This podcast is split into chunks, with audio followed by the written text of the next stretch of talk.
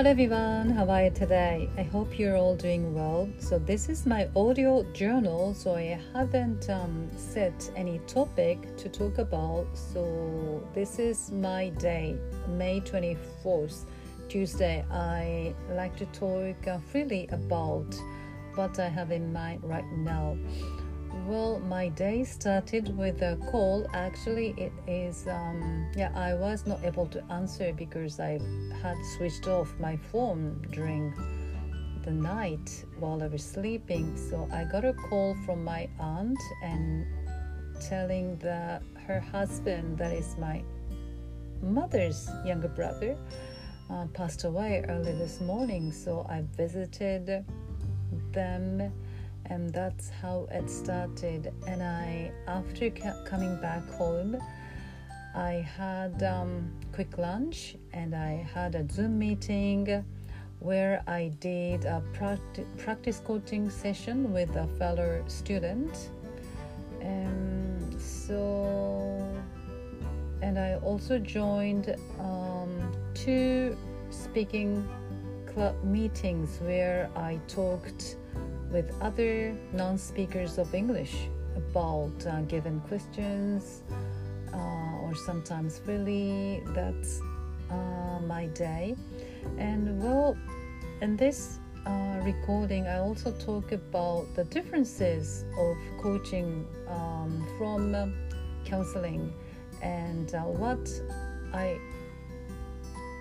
always need to keep in mind when I conduct a coaching session, and that is coaching is supposed to support the client to be independent. So they make a decision independently and they take action independently.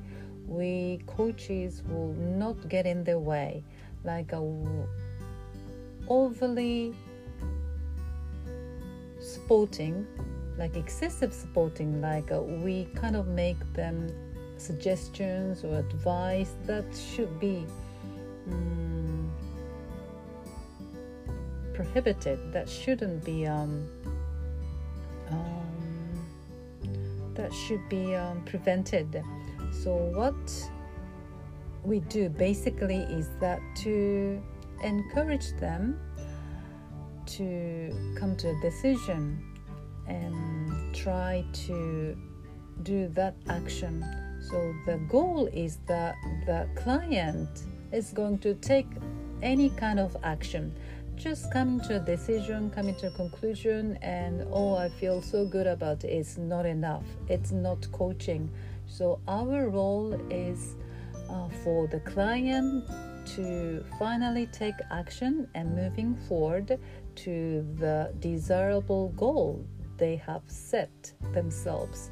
So, if they don't do anything towards their own goal, that is um, that is also called the irresponsibility of the coaches. Um, so that's one big thing that I always keep in mind. So I'm here to support the clients so that they can be independent. The ideal goal is that they don't need me anymore. So that's it independence and taking action. So, those two things I always need to keep in mind.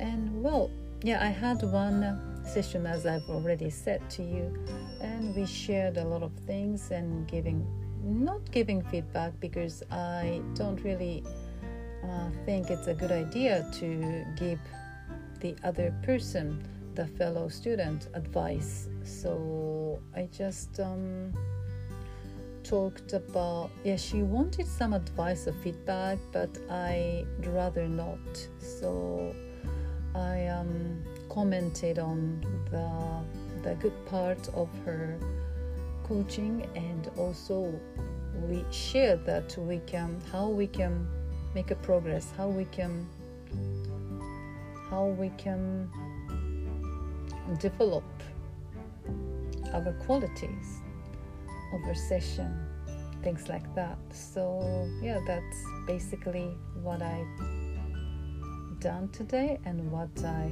have in mind right now. So, thank you very much for listening. Have a great day, everyone. Thank you. Bye.